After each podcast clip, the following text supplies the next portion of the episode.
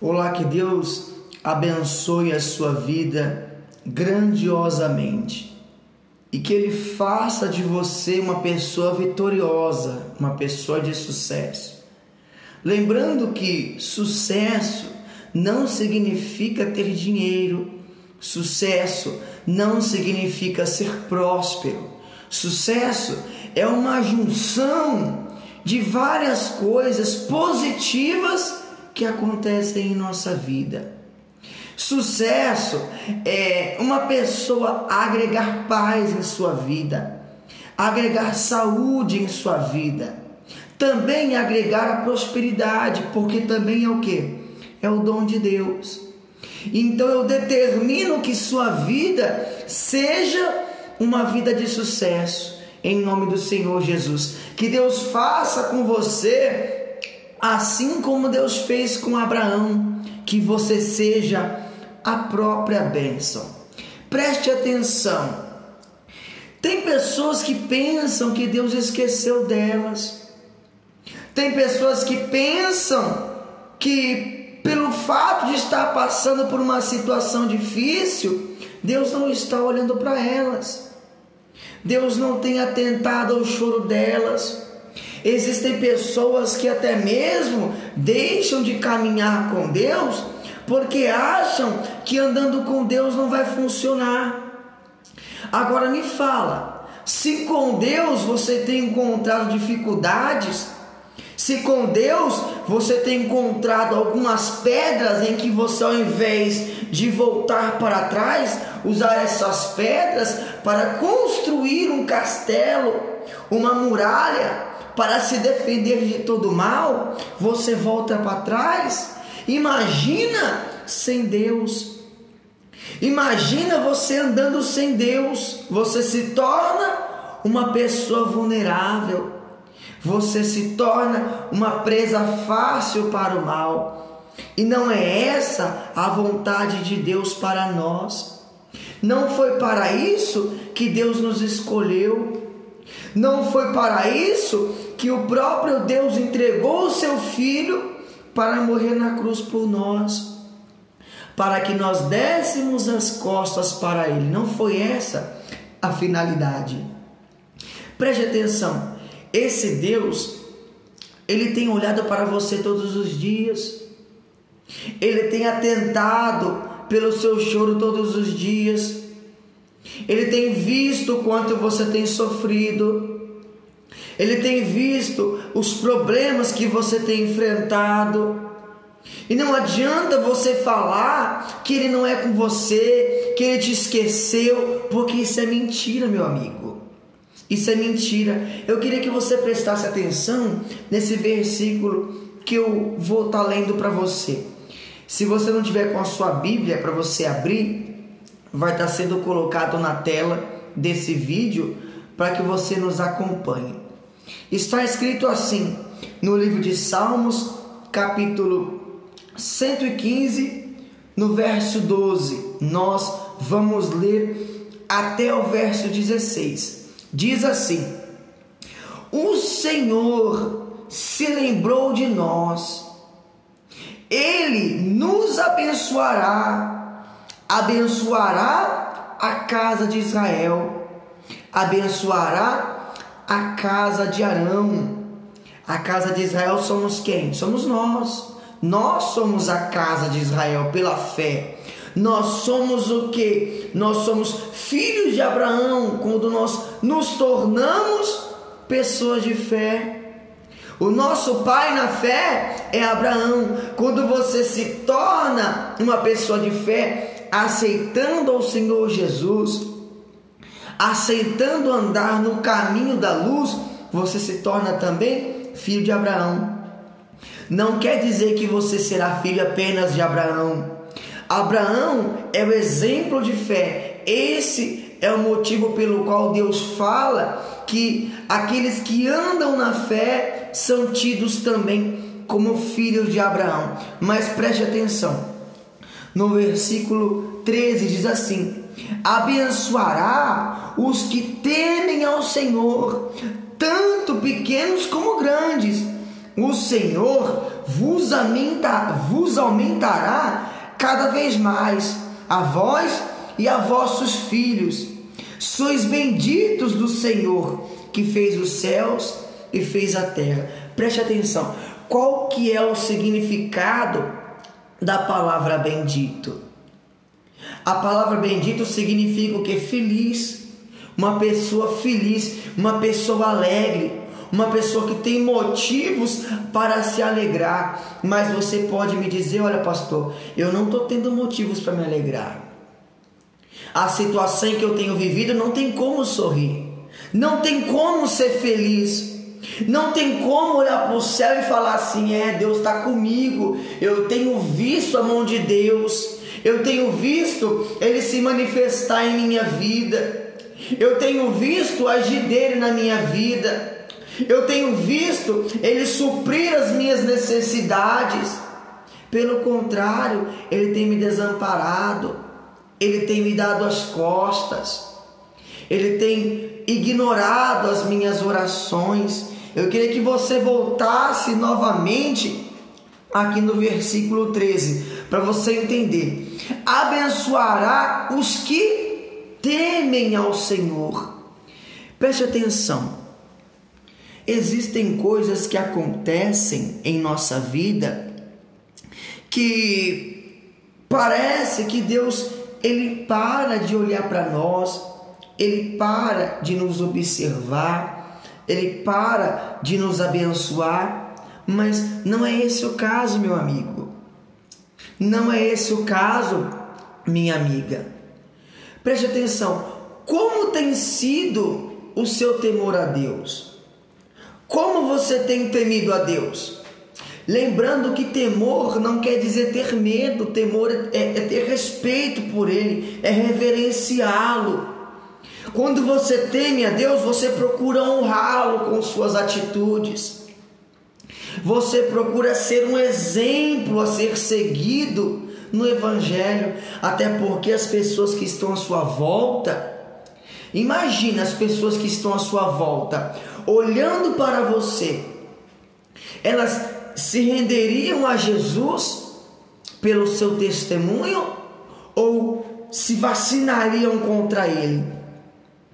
Ou olhariam para você e diriam: Eu não, eu não quero esse Deus. Eu não quero, porque olha só, essa pessoa serve esse Deus e olha como ela é. Olha as atitudes dela. Olha como ela tem agido.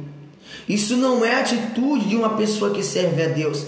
E eu tô fora. Eu não quero servir esse Deus. Se esse tem, se esse tem sido o exemplo que você tem dado, você não tem temido a Deus. Você não tem sido um exemplo para aqueles que estão à sua volta. E aí entra muito, meu amigo, naquilo que o próprio Isaías disse: que os olhos do Senhor eles não estão fechados para nós. Que a mão dele não está encolhida para nós, para que possa nos salvar. Pelo contrário, são os nossos pecados que têm feito separação entre nós e ele. Agora para para se analisar. Para para se analisar. Será que você tem andado diligentemente para com Deus? Será que você tem andado diligentemente para com a palavra dele? Será que você tem sido um filho que o agrada? É claro que todos temos erros. Todo ser humano é imperfeito. Todo ser humano é falho. Mas existe uma diferença entre ser falho e querer errar, em querer andar no erro, em ter prazer em andar no erro. Quando você é falho, você erra, mas você não tem a intenção de errar. Você erra até às vezes querendo acertar, mas erra porque é um ser humano.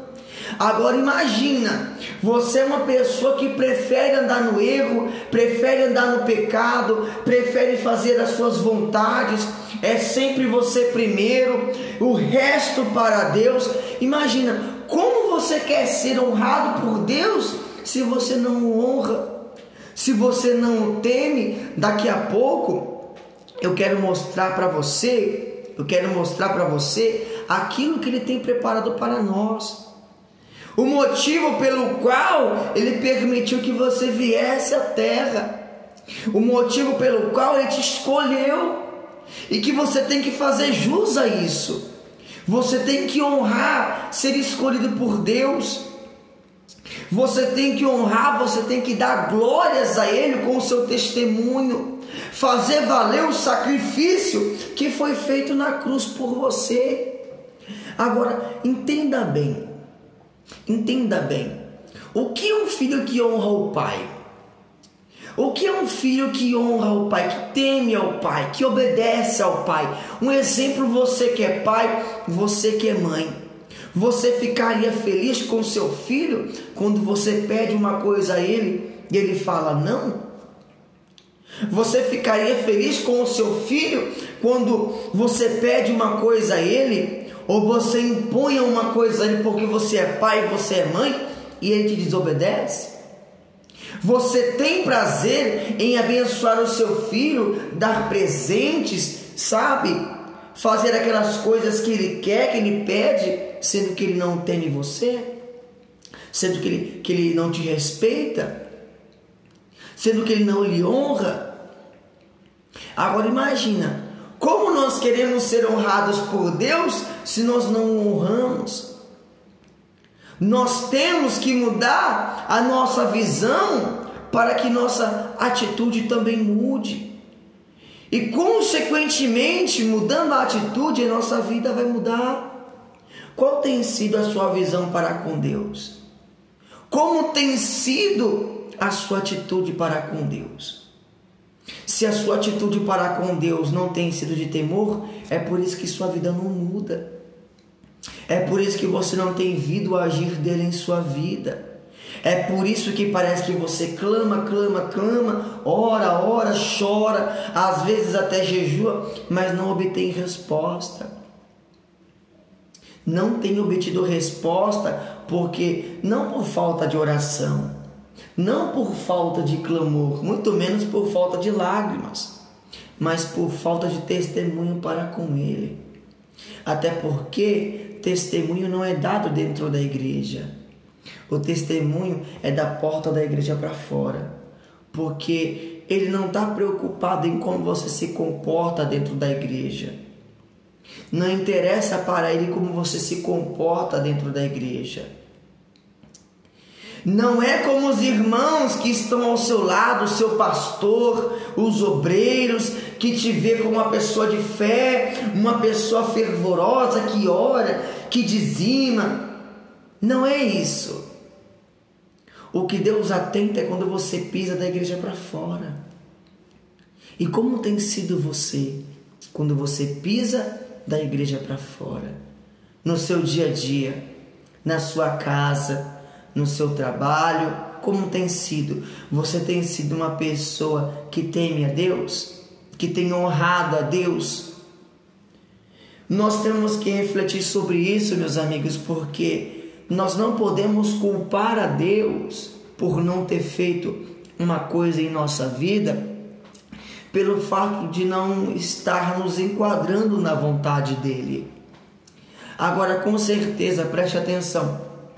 Se o seu filho, sua filha, você que é pai e mãe, te obedece, ele faz aquilo que você pede, ele não lhe deixa na mão, ele tem dado atenção a você, tem coisas que você nem precisa pedir e ele já está fazendo.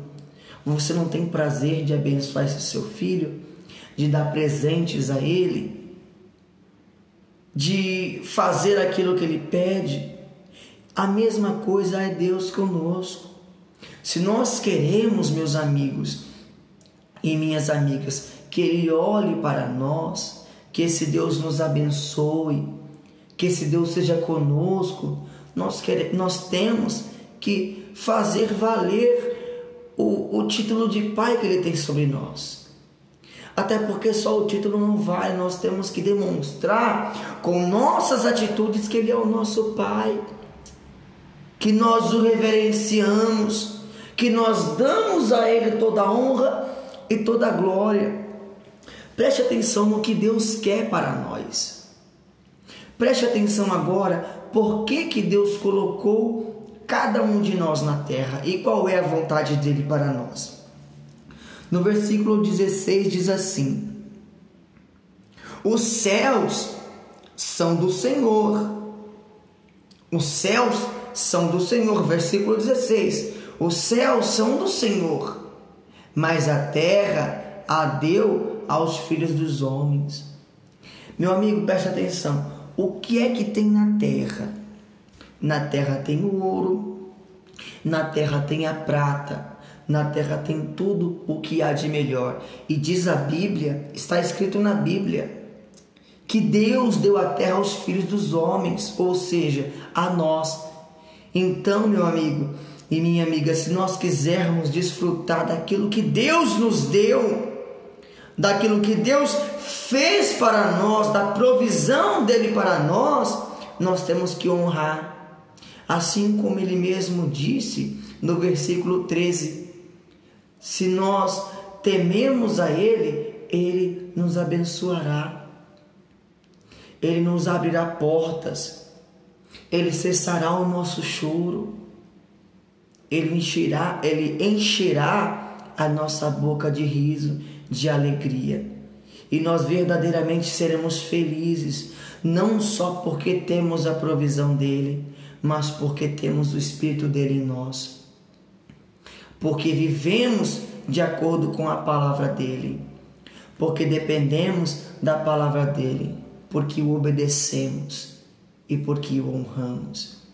Tenha certeza, meu amigo, assim como um pai ou uma mãe tem prazer de honrar um filho que obedece, Deus é assim conosco.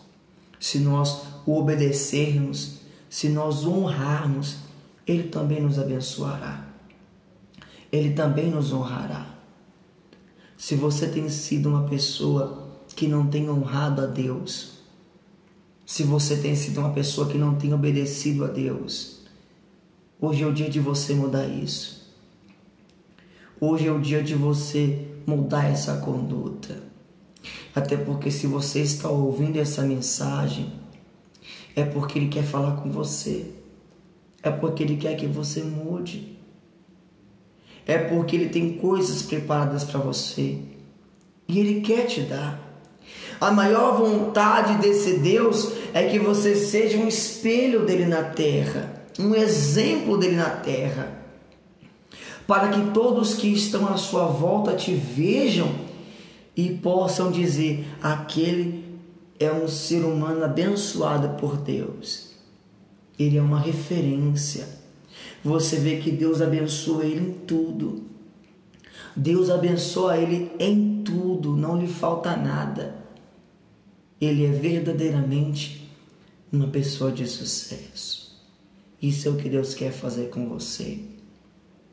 Se você não tem visto o sucesso dele em sua vida, a paz, a felicidade, a saúde, a prosperidade, ele só não te deu ainda porque Ele quer ver uma mudança em sua vida mudança de pensamento, mudança de atitude, que consequentemente vai gerar na mudança de vida. Então, meu amigo, eu tenho certeza que se você mudar a sua maneira de ser para com Deus, passará a honrá-lo em verdade, honrá-lo em verdade. Eu tenho certeza, eu não tenho dúvida que esse Deus passará a honrar você de verdade.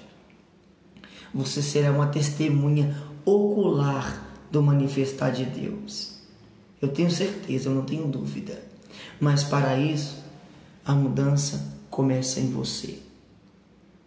Que Deus lhe abençoe, que Deus lhe guarde e que Deus traga a provisão sobre sua vida e que a partir desse momento ele venha mudar o seu pensamento e que você venha aceitar essa mudança e principalmente nutrir essa mudança. Eu quero orar por você agora, por você agora, aonde você está. Feche os seus olhos e coloque a mão no seu coração. E você vai orar comigo falando para Deus o que é que está de errado em você. O que é que você quer mudar em você? Aquilo que você vê e que você sabe que não tem agradado a Ele.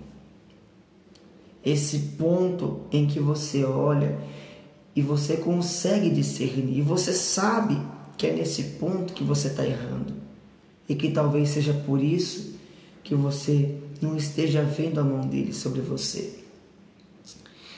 Meu Deus, em o nome do Senhor Jesus, meu Deus, essa pessoa quer ver a vida dela mudar, meu Pai.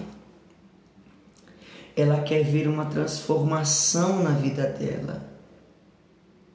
Ela quer ver o agir do Senhor na vida dela. Mas para isso, meu Deus, nós temos que dar um passo, um passo de mudança, meu Pai. Então é por isso que agora nós estamos nos entregando a Ti, meu Deus. Te pedindo, meu Deus, venha nos moldar, venha nos limpar, meu Deus. Meu Deus, o Senhor conhece o coração dessa pessoa. E essa pessoa está confessando a Ti agora que ela quer mudança. Às vezes, meu pai, ela mesmo diz que ela não mudou porque ela não tem força. Então, meu Deus, dá essa força a ela. Que o teu espírito venha envolvê-la agora, meu Pai. Que a tua presença venha tocá-la agora. Meu Deus, a tua palavra diz que é o espírito que convence o homem do juízo e do pecado. Meu Pai, depois que a pessoa se convence, ela passa a mudar. Então, meu Deus, que o teu Espírito venha tocar nela agora, no coração dela, na mente dela, arrancando, meu Deus, toda raiz de mal que tem se enraizado dentro dela. Todo mal que tem ganhado força dentro dela e feito com que ela errasse. Em nome do Senhor Jesus, o mal sai dessa vida.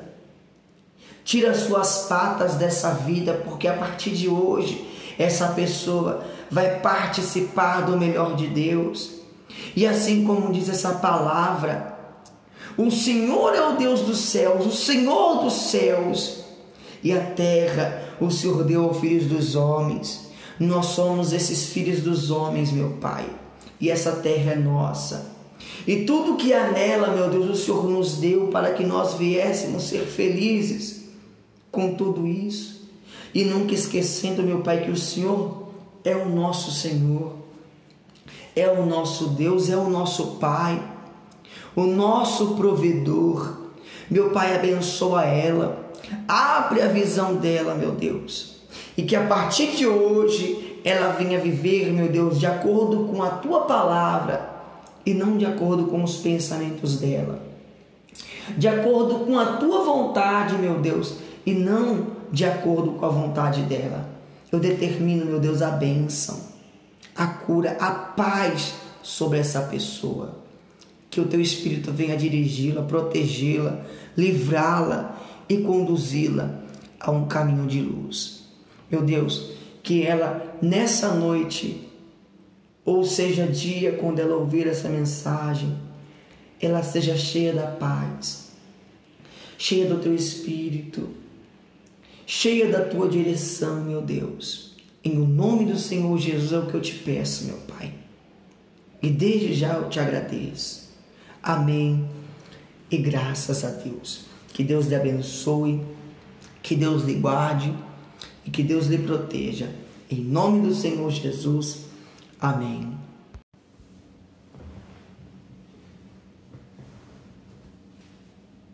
Olá, que Deus abençoe a sua vida grandiosamente. Preste atenção. Eu queria que você entendesse uma coisa. Muitas coisas que acontecem conosco, elas estavam dentro de nós, elas moravam dentro de nós, elas estavam escondidas em nosso interior. E eu tenho certeza que você acredita nisso e que você sabe disso. Olá, que Deus abençoe a sua vida grandiosamente e que seja com você. Preste atenção. Eu queria te ensinar uma coisa muito importante. Uma coisa muito importante. E que se você passar a entender e praticar isso, guardar isso dentro de você, você vai utilizar isso como uma arma contra todos os problemas, contra todas as lutas, todos os males que tentarem contra você. Eu tenho certeza que você conhece a história de Jó. Você vê que no primeiro capítulo de Jó, não precisa abrir a Bíblia, depois eu vou pedir para você abrir a Bíblia no mesmo livro de Jó, mas em outro capítulo, em outro versículo. Você vê que no primeiro capítulo e versículo de Jó, Deus fala as características de como era a vida de Jó. E todos conhecem o início do livro de Jó, que ele era um homem justo, íntegro, que ele era temente a Deus e que ele não andava de acordo com o mal, que ele se desviava do mal. Ou seja, um homem segundo a vontade de Deus, um homem que fazia a vontade de Deus. E Deus fala também, ele continua falando a respeito de tudo que Jó tinha. A Bíblia diz que naquela época Jó era o homem mais rico que existia. O homem que tinha mais posses, que tinha mais propriedades, que tinha mais cabeças de jumentas, que tinha mais cabeças de camelos, de ovelhas. Ele era próspero em todos os sentidos tinha muitos filhos, tinha um casamento abençoado, mas todos sabem que do nada a vida de Jó virou de cabeça para baixo. Todos sabem que Jó dormiu rico, dormiu com a família, dormiu com o casamento abençoado e no outro dia ele acordou com a vida totalmente destruída com a vida totalmente cheia de problemas. Aconteceu um reboliço gigantesco na vida de Jó, em que muitas pessoas, inclusive os amigos dele, que vieram para consolá-lo, que vieram para conversar com ele, para tra trazer alento, depois que ficaram sabendo da ruína de Jó, até eles mesmos começaram a julgar a Jó. Não, Jó, você pecou. Não é possível, cara, acontecer uma situação dessa com alguém que andava com Deus, com alguém que era íntegro, reto, temente a Deus e que se desviava do mal. Não é possível, você fez alguma coisa contra Deus. Você praticou alguma coisa que feriu o coração de Deus, que fez com que esse mal se levantasse contra você. Mas todos nós sabemos o contexto da história, que o diabo ele foi até o céu ter contra Deus e acusar a Jó de que Jó não era apegado a Deus totalmente, de que Jó não tinha totalmente o seu coração voltado para Deus, de que Jó ele era mais apegado em os seus bens materiais, em sua família, em, em, em seu casamento, em sua esposa, do que em Deus. Ou seja, Deus quis pôr à prova a fidelidade de Jó, permitindo que o diabo tocasse em tudo que ele tinha, menos na vida dele. Quem foi que tocou na vida do dia, de, de, de Jó? Quem tocou na vida de Jó não foi Deus, foi o diabo. Quem tocou na vida de Jó não foi Deus, foi o diabo. E muitas vezes você acha que Deus que está te castigando, que Deus está te ferindo, que Deus está te, é, é, sabe, colocando você contra a parede, mas às vezes não é. Às vezes Deus está permitindo que essa luta se levante contra você para provar o seu coração para provar até mesmo para o diabo que aquele a quem você serve, aquele a quem você ama, não são as coisas que você possui, e sim o Deus que você serve. Mas eu queria que você prestasse atenção numa coisa em que muitas pessoas não prestaram atenção. Muitas pessoas não prestaram atenção. E é uma coisa que aconteceu com o Jó, que quem não estuda isso não consegue discernir o porquê que Deus permitiu que acontecesse tudo isso com ele. Se você tem a sua Bíblia, eu queria que você abrisse a sua Bíblia no livro de Jó, capítulo 3. Por favor, quem tem a sua Bíblia, abra a sua Bíblia no livro de Jó, capítulo 3. Por favor, todos abrindo a sua Bíblia no livro de Jó, capítulo 3. Preste atenção. Eu quero te falar aqui o real motivo, um dos reais motivos, na verdade, de ter acontecido tudo isso com o Jó. Você já percebeu que tudo aquilo que você tem medo, tudo aquilo que você tem pavor de que aconteça, acaba acontecendo? Você quer ver um exemplo? Você tinha um casamento abençoado, só que o seu apego estava no seu casamento e você dizia para si mesmo ou dizia para outros. Pior ainda se dizer, se, diz, se, se você disser para outras pessoas: o meu maior medo é perder o meu casamento. O meu maior medo é o meu esposo, a minha esposa separar de mim. Ou você tem posses, você tem riquezas e você diz para si mesmo, ou pior ainda, diz para outras pessoas: o meu maior medo é perder a minha riqueza, é perder os meus bens. Eu lembro que quando eu era pequeno, mais jovem, eu trabalhava em um lava rápido e que ia um rapaz que ele tinha um carro bacana no tempo, eu não me lembro o carro, mas era um carro bacana, e que o dono do lava rápido, o dono do lava rápido disse que esse homem levava o carro lá para lavar pelo menos três vezes por semana, que ele zelava daquele carro como se fosse nós cristãos zelando da nossa salvação. E comentou que um dia aquele homem disse: para o dono do Lava Rápido. Eu amo mais esse carro do que a minha própria mãe. Esse carro é tudo para mim. Eu não me imagino sem esse carro.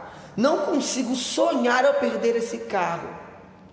Dias depois, nós recebemos a notícia de que esse homem bateu esse carro, com ele não aconteceu nada, mas o carro deu PT, perca total no carro. Você entende isso? Tudo que nós tememos, tudo aquilo que nós deixamos entrar em nosso coração, de modo temoroso, de modo medroso, nós tornamos isso um imã para a nossa vida. Já acharam? Jó capítulo 3, versículo 25, por favor. Jó capítulo 3, versículo 25. Quero provar isso para você na Bíblia. Essas são as palavras de Jó. Diz assim: Porque aquilo que eu temia me sobreveio, e o que eu receava me aconteceu. Palavras de Jó.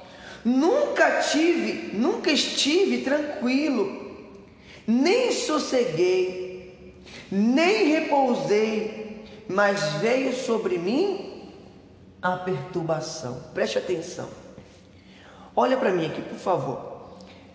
Você vê que Jó, ele confessou aqui que anteriormente ele mantinha esse medo em seu coração. Ele carregava esse medo em seu coração de perder a família, de perder os bens, de perder a casa, de perder o casamento, os filhos. E o que veio a acontecer com ele? Justamente o que ele temia, o que ele receava. O que é recear, meus amigos? O que é recear? Quem sabe o que é recear? Recear é você ter um pensamento a respeito de uma coisa que pode acontecer. Eu receio que possa acontecer isso com a minha vida. Eu receio que possa acontecer aquilo com tal coisa que eu tenho. Ou também você pode recear uma coisa que já deve ter acontecido. Eu receio que o que aconteceu com fulano foi isso. Mas você vê que ele, no primeiro parágrafo do versículo, ele diz assim: Porque aquilo que eu temia me sobreveio. Ou seja, Jó alimentava o medo de perder as coisas que ele tinha. Porque o coração dele estava assim em Deus. Ele tinha sim confiança em Deus, mas uma pequena parte do coração dele mantinha um medo de perder alguma coisa. Perder a família, perder a casa, perder toda a riqueza, perder os filhos. E foi o que aconteceu com ele. Agora preste atenção. Eu tenho certeza que se ele não tivesse mantendo esse pequeno medo, mesmo que seja uma pequena porcentagem de medo em seu coração, até isso, até isso Deus ia falar não, porque nem medo de perder as coisas que ele tem, ele guarda em seu coração, ele mantém em seu coração. O coração dele é totalmente confiante em mim, totalmente dependente de mim. Ele sabe sim que se ele perder as coisas que ele tem, ele consegue recuperar comigo, porque foi eu que dei a ele. Foi eu que proporcionei uma vida abençoada a ele, um casamento abençoado a ele, filhos abençoados a ele. Mas ele não tem medo, porque ele sabe que aquele que guarda o que ele tem está em seu coração com plena confiança. Você vê que Jó, ele nutria tanto esse medo, ele tinha esse medo em seu coração, que de ano em ano, como era costume dos hebreus, do povo hebreu antigo, fazer sacrifícios anuais, Jó fazia sacrifícios para que, se porventura os filhos dele tivessem pecado, para que Deus perdoasse. Para que Deus perdoasse. Ele não sabia nem se tinha pecado. Ele nem sabia se os filhos tivessem cometido alguma coisa, mas ele sacrificava para que, se porventura eles tivessem cometido alguma coisa, Deus viesse a perdoar. Agora vem cá, meu amigo, minha amiga. De que adianta um ser humano manter medos em seu coração, sendo que esses medos ele pode, eles podem vir a acontecer? Você sabia que o medo é a fé ao contrário? A fé, meus amigos, ela funciona assim. Quando você nutre a fé, quando você alimenta a sua fé, a sua, a sua fé, ela se materializa. Ela se torna como se fosse uma pessoa caminhando ao seu lado. Como se fosse uma pessoa caminhando ao seu lado, uma companhia. A sua fé ela se torna uma companhia para você.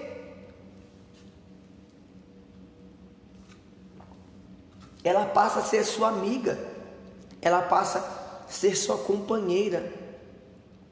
Você passa a criar um laço de amizade com a sua fé. A mesma coisa com o medo, com a dúvida, com a desconfiança. Quando você nutre dentro de você desconfiança, medo, é, incertezas, essa incerteza ela vai crescendo até se generalizar, se materializar e andar ao seu lado também como se fosse uma pessoa, como se fosse uma sombra. E aí você vê como naqueles desenhos que passam, a maioria dos desenhos antigos tem isso, quando a pessoa está diante de tal situação, aparece a voz da fé de um lado e a voz do medo, a voz da incerteza, da dúvida, que é a voz do diabo do outro. Você está prestes a tomar uma atitude que pode mudar a sua vida, e aquela voz que é da fé, da certeza, da convicção, que a voz de Deus, fala para você: vai, vai que você vai conseguir, vai que você alcança, vai que Deus é contigo, vai que vai dar certo. Enquanto isso, a voz da dúvida, do medo, da incerteza que está do outro lado, que é a voz do diabo, ela fala: isso não é para você. Você não consegue, você não é capaz, você não pode. E aí ganha a voz que é mais alimentada, ou seja, aquela a fé, se ela for mais alimentada, se ela for mais bem nutrida, ela ganha. E se o medo ele for mais alimentado e mais bem nutrido, quem ganha é ele. E a pergunta que não quer calar, meus amigos, o que é que você tem nutrido em sua vida? Medo, incerteza, desconfiança, receio ou a fé? Ou a certeza? Ou a convicção? Porque de acordo, meu amigo, com o que você nutre em sua vida, serão os seus resultados. Assim como você pensa, assim como você nutre, assim como você alimenta, assim serão os seus resultados. Assim como aconteceu com Jó, acontece com muitas pessoas no dia de hoje. Você vê que muita gente separa porque tinha medo de separar. Aquele medo que aquela pessoa tinha de perder o casamento, de perder o esposo, a esposa aquele receio que ela alimentava: será que o meu marido me trai? Será que a minha esposa me trai? Será que eu consigo envelhecer ao lado dela, ao lado dele? E você vai nutrindo isso, criando um vínculo com o medo, criando uma união com o medo, criando uma amizade com o medo, até que esse medo ele se materializa, se torna em uma pessoa andando ao seu lado e faz com que você ponha tudo a perder, e faz com que você perca tudo, assim como o Jó perdeu.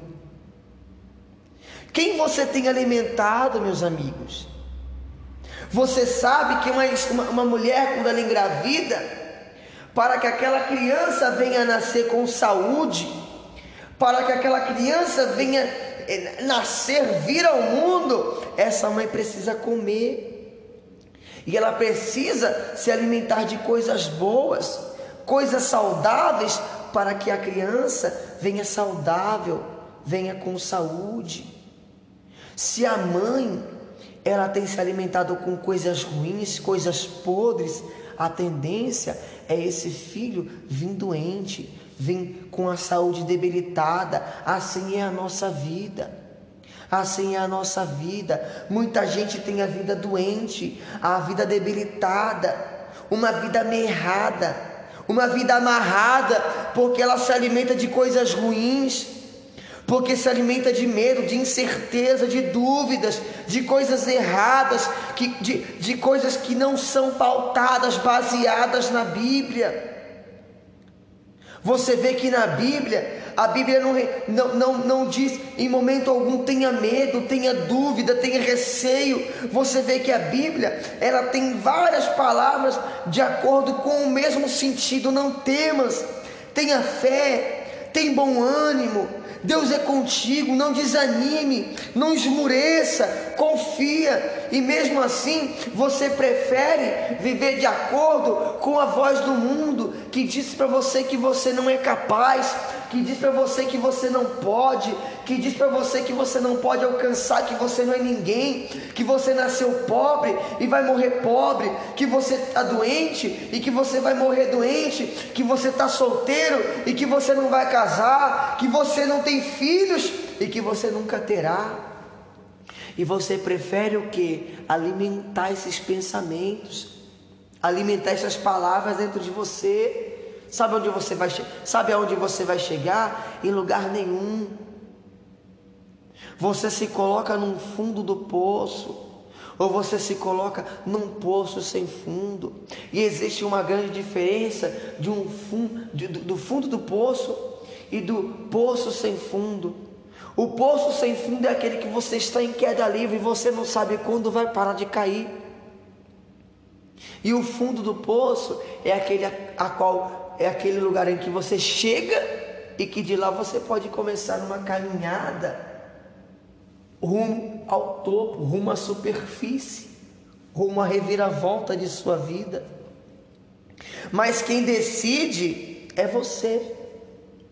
Quem decide é você, quem, quem toma essas atitudes é você. É você que escolhe se você vai continuar caindo nesse poço sem fundo chamado dúvida, medo, incerteza, desconfiança, ou se você vai se levantar e sair desse fundo do poço.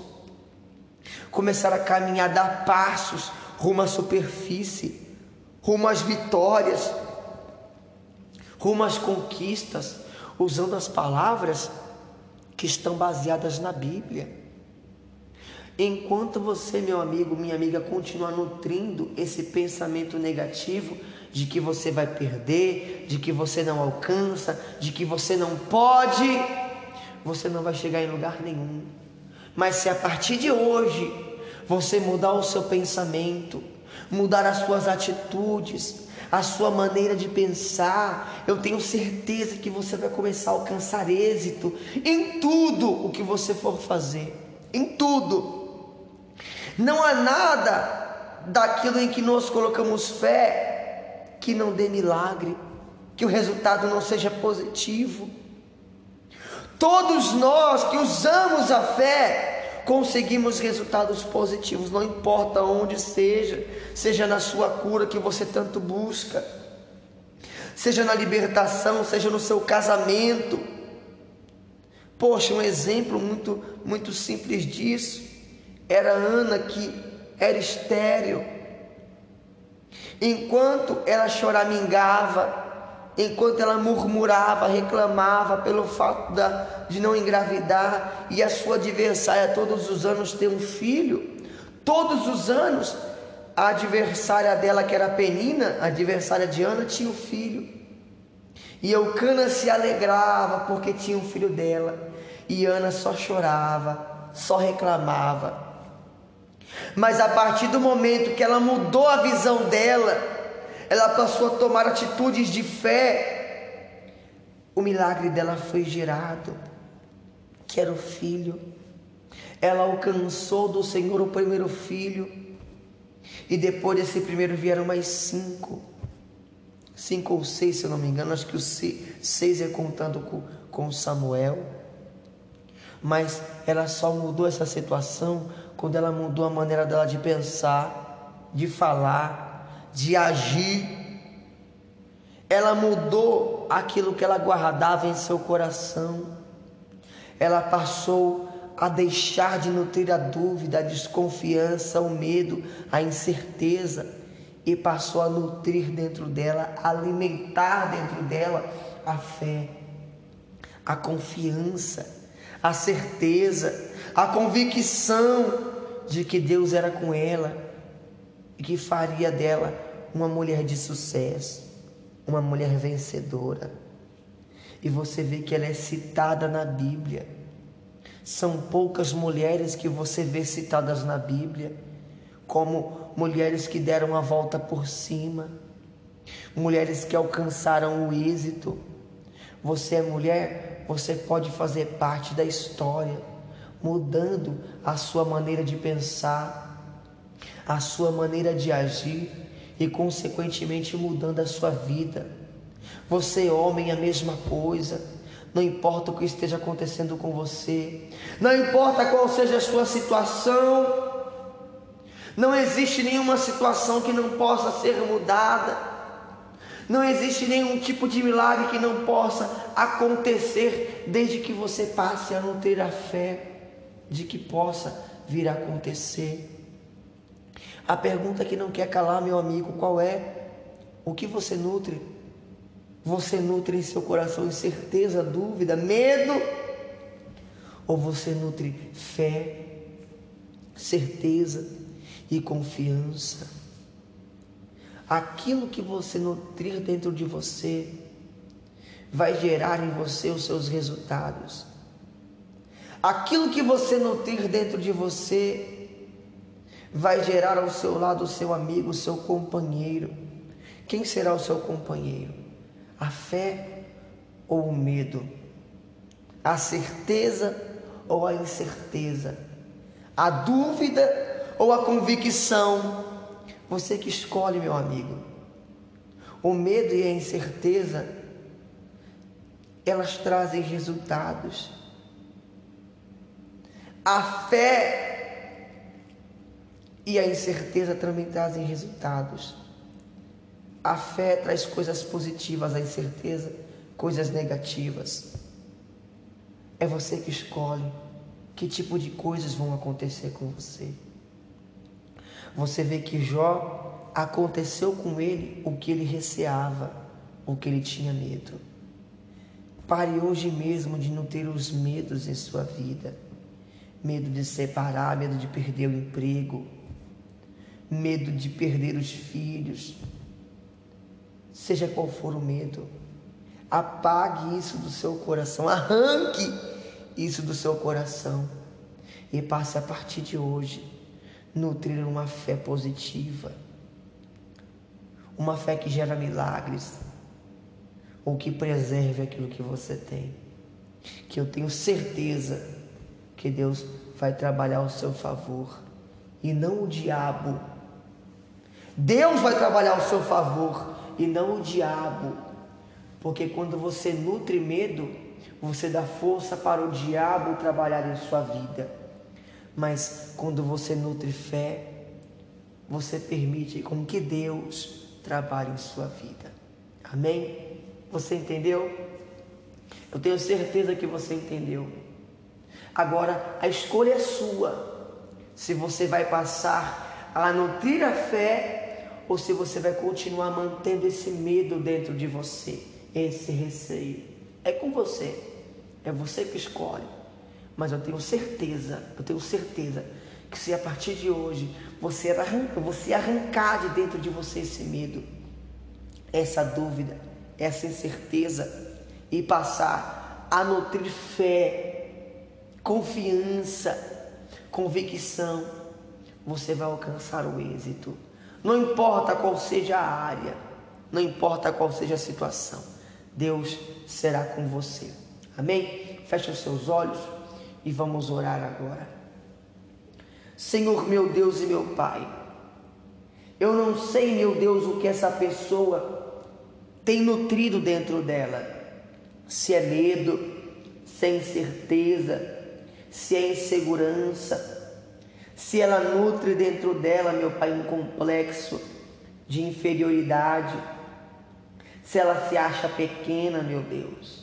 Eu não sei o que ela nutre dentro dela, mas eu sei, meu Deus, que a partir desse dia, meu Pai, se ela, meu Deus, abraçar essa palavra, e passar, meu Deus, a viver de acordo com essa palavra, deixando o medo de lado, meu Pai, a vida dela muda.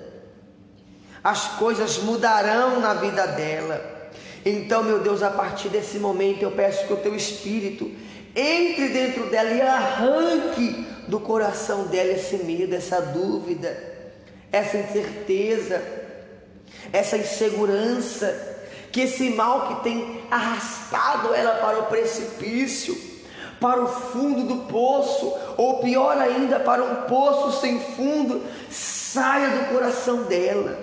E que o teu espírito implante dentro dela uma fé que gere milagres, meu Pai, que gere mudança, mudança positiva, que ela passe a alcançar aquilo que ela tinha medo, ou que ela tinha incerteza, ou que tinha dúvida, que alcançaria meu Pai, seja cura, seja libertação, seja família, um filho, seja uma porta aberta, seja empresa que ela sonha em abrir, seja a profissão dela em que ela quer se aperfeiçoar e ela tem medo de dar um passo. Coloca essa fé que ela precisa, meu Deus. Essa confiança que ela precisa, essa, convic essa convicção que ela precisa para que ela alcance, meu Deus, os objetivos dela e que o teu Espírito dirija ela, meu Deus. Que a tua presença esteja com ela, que ela seja mais que vencedora. Em o nome do Senhor Jesus, eu determino e profetizo em sua vida, minha amiga, meu amigo, que você será mais que vencedor, mais que vencedora, e que você contará o testemunho da sua vitória. E não contará mais testemunho de derrotas, Testemunho de vitórias será o que você passará a contar agora. A partir desse dia, é o que eu creio, meu Deus, é o que nós determinamos pela fé, e no nome do Senhor Jesus, amém. E graças a Deus, e os que creem, digam amém, e graças a Deus. Olá, que Deus abençoe a sua vida em o nome do Senhor Jesus e que faça de você uma pessoa extremamente vitoriosa. Deixa eu te falar uma coisa muito importante. O que é ser vitorioso? O que é ser vitorioso? Você sabe qual é o lugar dos maiores vencedores que habitaram aqui no mundo? Que habitaram aqui na terra? Você sabe qual é o lugar onde está o maior número de vencedores que habitaram aqui na terra? O lugar onde estão os maiores vencedores que existiram é no céu. O céu é o lugar onde existe o maior número de vencedores aglomerado. É uma aglomeração de vencedores no céu. Você quer ver? Preste atenção. No livro de Apocalipse, quando o Senhor Jesus ele pede para João escrever a carta às igrejas da Ásia, ele fala uns pontos positivos daquele povo, das igrejas, fala aonde eles estão errando para que eles viessem e para que eles consertassem os erros deles, e no final ele sempre falava ao que vencer, ao vitorioso, ou seja, os maiores vitoriosos que existiram na terra e os futuros vitoriosos que estão na terra vão morar no lugar onde há o maior número de vitoriosos, que é o céu. Mas preste atenção, hoje eu quero falar sobre três coisas que nós devemos guardar para receber a coroa da vida ou três coisas que nós devemos guardar para que ninguém a roube de nós, para que ninguém roube a nossa coroa, porque cada um tem uma coroa. No céu todos estaremos com coroas. A Bíblia diz que nós somos reino e sacerdote. Todo rei ele tem a tua coroa. Todo rei ostenta da sua coroa. Todo rei exibe uma coroa. E todos os vitoriosos que estão no céu têm a sua coroa. Existe uma coroa separada para você. Existe uma coroa separada para mim. Existe uma coroa separada para todos nós. E o maior objetivo do diabo é roubar essa coroa de nós. Eu queria que você abrisse a sua Bíblia no livro de Apocalipse, no capítulo 3, por favor, todo mundo abrindo a sua Bíblia no livro de Apocalipse. Vai estar passando também na tela o versículo para que você possa estar acompanhando livro de Apocalipse, capítulo 3, no versículo 11, diz assim: Eis que venho sem demora, guarda o que tens, para que ninguém tome a tua coroa, para que ninguém tome a tua coroa. Preste atenção, eu quero falar sobre três coisas que o cristão precisa guardar, precisa proteger, nutrir dentro de si, para que não perca a coroa, para que não perca o objeto de valor que você vai ter no céu, que é a coroa. Uma coroa, ela expressa grandeza. Uma coroa, ela expressa realeza. A coroa era o que o rei em seu reinado mais valorizava. O significado de coroa é ornamento circular usado na cabeça, em sinal de autoridade ou de honra. A coroa é sinônimo de honra. E o sinônimo de honra do cristão é a sua coroa, que nós receberemos na glória. Mas para isso, nós teremos que guardar três coisas. Existem várias coisas a serem guardadas para que nós venhamos proteger a nossa coroa, para que nós venhamos receber a nossa coroa. Mas eu quero falar especificamente sobre três coisas, três coisas que nós temos que guardar. A primeira coisa que nós temos que guardar é o coração. A primeira coisa que nós temos que guardar é o coração. Você vê que no livro de Provérbios, no capítulo 4, versículo 23, diz que o coração deve ser guardado porque dele provém as saídas da vida, as fontes da vida. Você vê que o coração é o lugar mais sensível que o ser humano tem é o lugar mais sensível.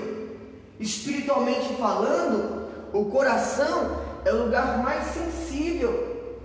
O coração, ele se machuca facilmente quando não é protegido. Ele, de, ele, ele passa a receber sentimentos negativos quando não é protegido, quando não é guardado.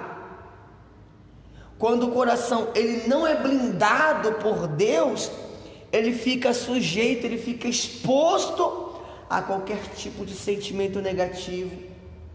A Bíblia mesmo diz que, o coração, que a boca fala o que o coração está cheio. Quando nós não guardamos o nosso coração, nós enchemos o nosso coração de lixo.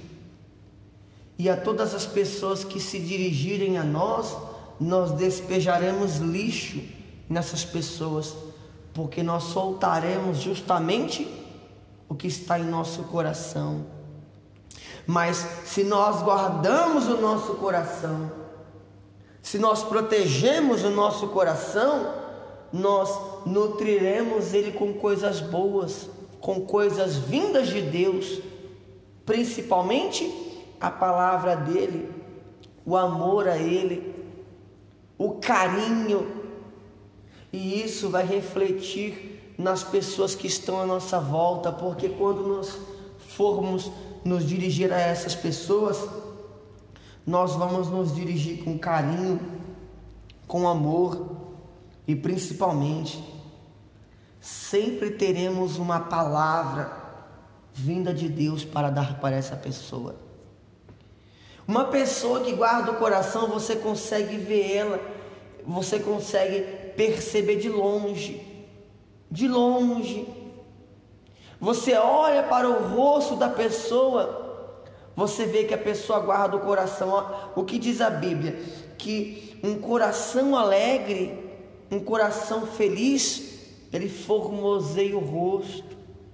Você vê que uma pessoa que tem um coração feliz, um coração alegre, ele tem o rosto formoso, ele tem a aparência formosa uma aparência alegre, uma aparência leve, mas tudo isso procede do coração. As saídas da vida, é o que diz em Provérbios, no capítulo 4, no versículo 23. Para você que quer acompanhar, eu vou colocar na tela, eu vou ler e você vai ler na tela, na tela. Só acompanhar na tela. Diz assim, Provérbios capítulo 4, versículo 23. Sobre tudo que se deve guardar, você vê que Salomão diz tudo. O principal, guarda o teu coração, porque dele procedem as saídas da vida ou as fontes da vida. O que, que é a fonte? Quem sabe o que é a fonte? A fonte é o lugar aonde nasce, é a nascente. Um exemplo, um rio. Todo mundo fala onde é que, onde é que é a fonte desse rio? Onde é que é a nascente desse rio? Porque lá é onde está a essência do que nós estamos vendo no caminho. Nós estamos no caminho do rio. Nós estamos no caminho do rio. E as, perguntas sempre, as pessoas sempre perguntam onde é a fonte, onde é a nascente, porque lá a água deve ser mais pura, lá a água deve ser mais limpa. A fonte é o lugar principal. Se a água sair limpa da fonte, com certeza o córrego, o rio, também terá água limpa. Mas se da fonte sair água suja, com certeza o rio inteiro estará sujo. É muito importante, meu amigo, que você guarde o seu coração. É muito importante, minha amiga, que você guarde o seu coração, que você o proteja, que você o mantenha limpo e que você não permita que nenhum sentimento negativo, nenhum desejo negativo tome conta dele. Que o ódio, que a ganância, que a inveja, que nenhum mal tome conta dele, porque com certeza é uma coisa que você estará deixando descoberta em sua vida e que abrirá espaço, precedentes para que o diabo tome a sua coroa. A primeira coisa é o coração. A primeira coisa que deve ser guardada é o coração. E a segunda coisa que deve ser guardada para que nós não venhamos perder a nossa coroa, para que nós venhamos proteger a nossa coroa, é a fé. A segunda coisa que nós temos que guardar é a fé. Você vê que o apóstolo Paulo, ele era um homem de muita fé, muita fé. O apóstolo Paulo, ele é um dos maiores exemplos na Bíblia. Você vê que a maioria dos livros do Novo Testamento são escritos por ele. Ele passou por poucas e boas. Ele passou por poucas e boas, muitas dificuldades, muitas dificuldades. Mas pelo fato de não deixar que a fé dele se esvairasse, não deixar que a fé dele enfraquecesse, ele se manteve de pé. Ele passou por naufrágios, ele foi apedrejado, foi picado por cobras e a fé dele o protegeu. Você vê que ele sacudiu, diz a Bíblia, que ele sacudiu a mão, a cobra caiu, as pessoas que estavam ao lado dele falavam: é, daqui a pouco ele morre. Essa cobra acabou de morder ele, daqui a pouco o efeito do veneno vai se alastrar, daqui a pouco o veneno vai se alastrar, vai fazer efeito e ele vai cair duro e vai morrer. E ele continuou de pé e não morreu. E aqueles homens até falaram: esse homem, esse homem deve ser um semideus, falando para o apóstolo Paulo, porque ele não morreu, porque ele mantinha a fé dele nutrida no Senhor Jesus. E o que, que o Senhor Jesus falou? Que ainda que nós comêssemos algo mortífero ou tomássemos, nós não morreríamos. Nós não morreríamos. Ele cria totalmente na palavra do Senhor Jesus. Ele guardava tanto a fé, como também guardava no coração dele a palavra do Senhor Jesus. Olha o que está escrito no segundo livro de Timóteo, no capítulo 4, versículo 7. Capítulo 4, versículo 7 diz assim: Combati o bom combate, acabei a carreira e guardei a fé. Desde agora, versículo 8: Desde agora a coroa da justiça me está guardada, a qual o Senhor, o justo juiz, me dará naquele dia e não somente a mim, mas também a todos os que amarem a sua vinda. Ou seja, até o apóstolo Paulo está citando aqui a respeito da coroa dele, porque ele sabia que estava guardando a fé guardando o coração e, consequentemente, estava protegendo a coroa dele. A Bíblia diz que sem fé é impossível agradar a Deus. Sem fé é impossível agradar a Deus. Diz que a nossa fé é o que faz a nossa ligação para com Deus, porque é necessário que aquele que busque a Deus creia que Ele existe e crer é ter fé. Se você não guarda a sua fé, é impossível que você consiga guardar a sua coroa, proteger a sua coroa. É muito importante que você mantenha protegida a sua fé, que você venha nutrir a sua fé, que a sua fé esteja guardada em você, assim como você guarda aquilo que você tem de mais valioso aquilo que você protege, que você tem de mais valioso. Às vezes, meu amigo e minha amiga, as pessoas guardam mais os bens materiais do que o coração. Elas guardam muito mais os bens materiais do que a fé.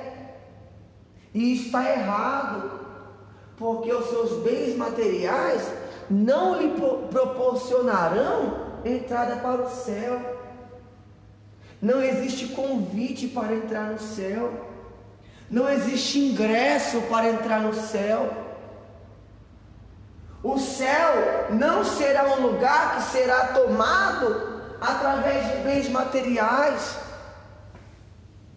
O céu é o lugar daqueles que venceram, assim como o Senhor Jesus disse: ao que vencer. Ao que vencer. Ou seja, o lugar dos maiores vitoriosos que existem e que existiram é o céu. E o símbolo dessa vitória, e o sinal dessa vitória é a sua coroa que estará em sua cabeça. Ou seja, se você não guarda o seu coração e não guarda a sua fé, você estará vulnerável, você estará exposto as ciladas do diabo e as investidas do diabo para tomar de você a sua maior herança, que é a sua entrada no reino de Deus, que é a tua coroa que você usará lá. Pois então, meu amigo, guarde muito bem a sua fé, guarde muito bem o seu coração, para que o diabo não tenha nenhum tipo de vantagem para tomar de você a sua coroa. A terceira coisa que nós temos que guardar, e a mais importante, a mais importante que nós temos que guardar, é a palavra de Deus. A mais importante que nós temos que guardar é a palavra de Deus. E as pessoas guardam de tudo, as pessoas guardam de tudo, menos a palavra. O mais importante que deve ser guardado é a palavra de Deus. E é o que menos as pessoas querem guardar. Referente a isso, eu queria que você acompanhasse aí no telão livro de Salmos, Salmos 119.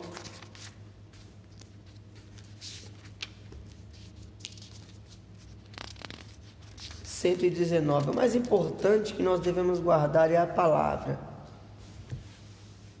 119, versículo 11, diz assim: Escondi a tua palavra no meu coração, para eu não pecar contra ti. Escondi a tua palavra no meu coração, para eu não pecar contra ti. Veja bem, quando é, nós guardamos a nossa a palavra dele em nosso coração, nós temos sempre um lembrete daquilo que nós podemos e não podemos fazer. É a forma mais importante de guardar a coroa, é guardando a palavra. A maneira mais importante de guardar a nossa coroa é guardando a palavra de Deus. Você vê que o Senhor Jesus, ele guardava tanto a palavra, ele tinha tanto a palavra de Deus em seu coração, a verdade é que ele era a própria palavra. A Bíblia diz que ele era o Verbo e o Verbo é a palavra. Ele era a essência da palavra. E ele utilizava essa palavra em todos os momentos em que ele via que poderia passar por apuros. Você vê que quando ele estava sendo tentado nos seus 40 dias de jejum pelo diabo, todas as investidas que o diabo usava contra ele, ele rebatia usando a palavra, tudo usando a palavra. Você vê que quando o diabo usou contra ele da maior necessidade que ele estava no momento, ele rebateu com a palavra. O Senhor Jesus estava em 40 dias de jejum, ou seja, ele estava com fome porque ele também era um homem na terra, ele estava como um homem na terra, ele estava é, é, materializado no corpo de um homem. Ele era, ele era Deus, como é Deus no céu. Mas na terra estava materializado em corpo de um homem, e o homem tem necessidades de comer. E o diabo mostrou a pedra para o Senhor Jesus e disse: Se tu és Deus, transforma essa pedra em pão e come. E a resposta dele foi: Nem só de pão viverá o homem, mas de toda palavra que sai da boca de Deus. E entre outras investidas que o diabo tentou contra ele, e ele com a palavra de Deus venceu o diabo. E muitas pessoas querem vencer de todas as maneiras, mas nunca com a palavra. A maior maneira de um cristão vencer Todas as lutas que ele tem, todas as batalhas que ele tem, é usando a palavra. Mas não vencem porque não guardam a palavra, porque não, porque não protegem o coração e porque não guardam a fé. Então, meu amigo, você estará propício a cair e perder a coroa.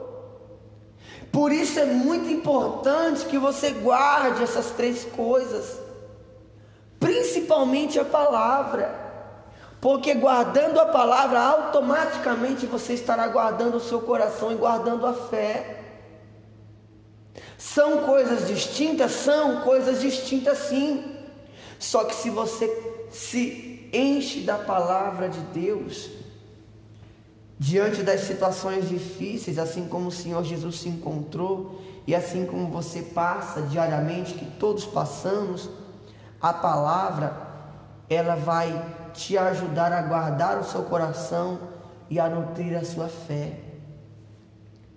Então, meu amigo, para que você venha receber a sua coroa e para que você esteja no céu no hall dos vencedores, assim como disse o Senhor Jesus, ao que vencer, para que você seja um desses vencedores, você precisa guardar essas três coisas. Qual que é a primeira coisa? A primeira coisa é o coração. A segunda coisa que nós precisamos guardar é a fé. E a terceira é a palavra. São três coisas fundamentais que nós devemos guardar para que nós não venhamos perder a nossa coroa, para que a nossa coroa não esteja só apenas guardada para nós, mas que nós venhamos recebê-la naquele grande dia, assim como disse o apóstolo Paulo, estava guardada para ele. E quando ele acabou a carreira, foi entregue para ele essa coroa. E essa mesma coroa vai ser entregue para você em nome do Senhor Jesus. Eu tenho certeza que se você guardar o seu coração, guardar a sua fé e principalmente guardar a palavra, você vai receber essa coroa. Em nome do Senhor Jesus, você receberá essa coroa. Amém? Eu tenho certeza que se você botar em prática essa palavra, você vai conseguir o seu objetivo, que é ser vitorioso.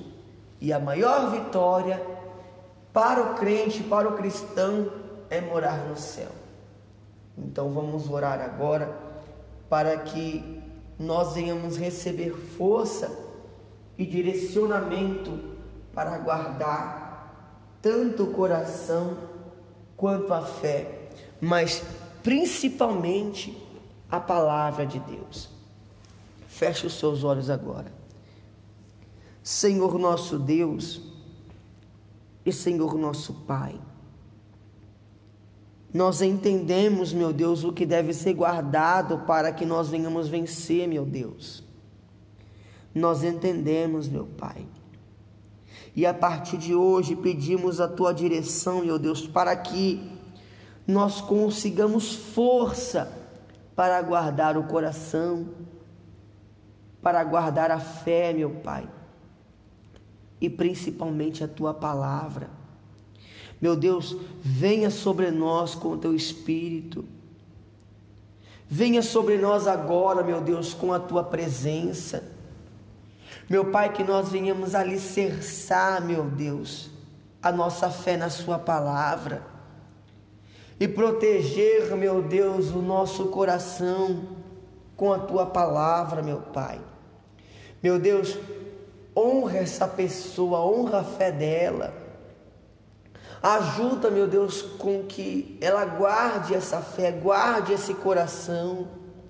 Ó oh, meu Deus, que a tua presença venha nos alimentar, meu Deus. E que o teu Espírito nos dirija. Espírito Santo, vem agora sobre nós. Ó oh, meu Deus, existem pessoas que estão fracas, meu Pai, nesse momento. E precisando da tua ajuda, meu Deus precisando do teu socorro, do teu auxílio. Então auxilie essa pessoa agora, meu Pai. Essa pessoa está fraca espiritualmente, está caindo. Ó oh, meu Deus, então venha socorrê-la. Assim, meu Deus, como Pedro, que estava andando sobre as águas, e ele estava afundando porque a fé dele estava esmorecendo, mas ele pediu socorro ao Senhor e o Senhor estendeu a mão a ele. Então, meu Pai, estenda a sua mão para essa pessoa agora. Ó oh, meu Deus, venha socorrê-la, venha ajudá-la, meu Pai. Não deixe, meu Deus, que essa pessoa venha se desviar do seu caminho, meu Deus. Ó meu Pai, venha com teu espírito, venha com a tua graça, meu Pai, socorrê-la. Espírito Santo, nós precisamos da tua ajuda, nós precisamos da tua direção, nós precisamos do teu Espírito muito mais do que o ar que respiramos. Nós precisamos do Teu Espírito muito mais, meu Pai, do que a água que bebemos, do que a comida que comemos, meu Pai. Então venha, venha, meu Pai, preencher o coração dessa pessoa. Aleluias. Venha, meu Pai, nutrir a fé dela com o Teu Espírito e com a Tua palavra. Nós te buscamos agora, nós colocamos o nosso coração diante de ti, nós nos derramamos diante de ti, nós te pedimos, nos ajuda, ó Deus, nos ajuda, ó Senhor, a sermos servos que te agrada, servos que te ouvem, meu Pai, que te obedecem. Então vem, meu Pai, com a tua luz e com a tua presença, aleluias. Que a partir de hoje, meu Pai, nós sejamos renovados, nós sejamos purificados pelo Teu Espírito, meu Pai, pela Tua palavra, e que nós venhamos nutrir essa fé em Ti, meu Pai, e guardar o nosso coração. Eu coloco, meu Deus, diante de Ti a minha vida e a vida do Teu povo, meu Pai, eu te peço, proteja-os, meu Pai, guarda-os e livra-os de todo mal. Em nome do Senhor Jesus. Amém. E graças a Deus.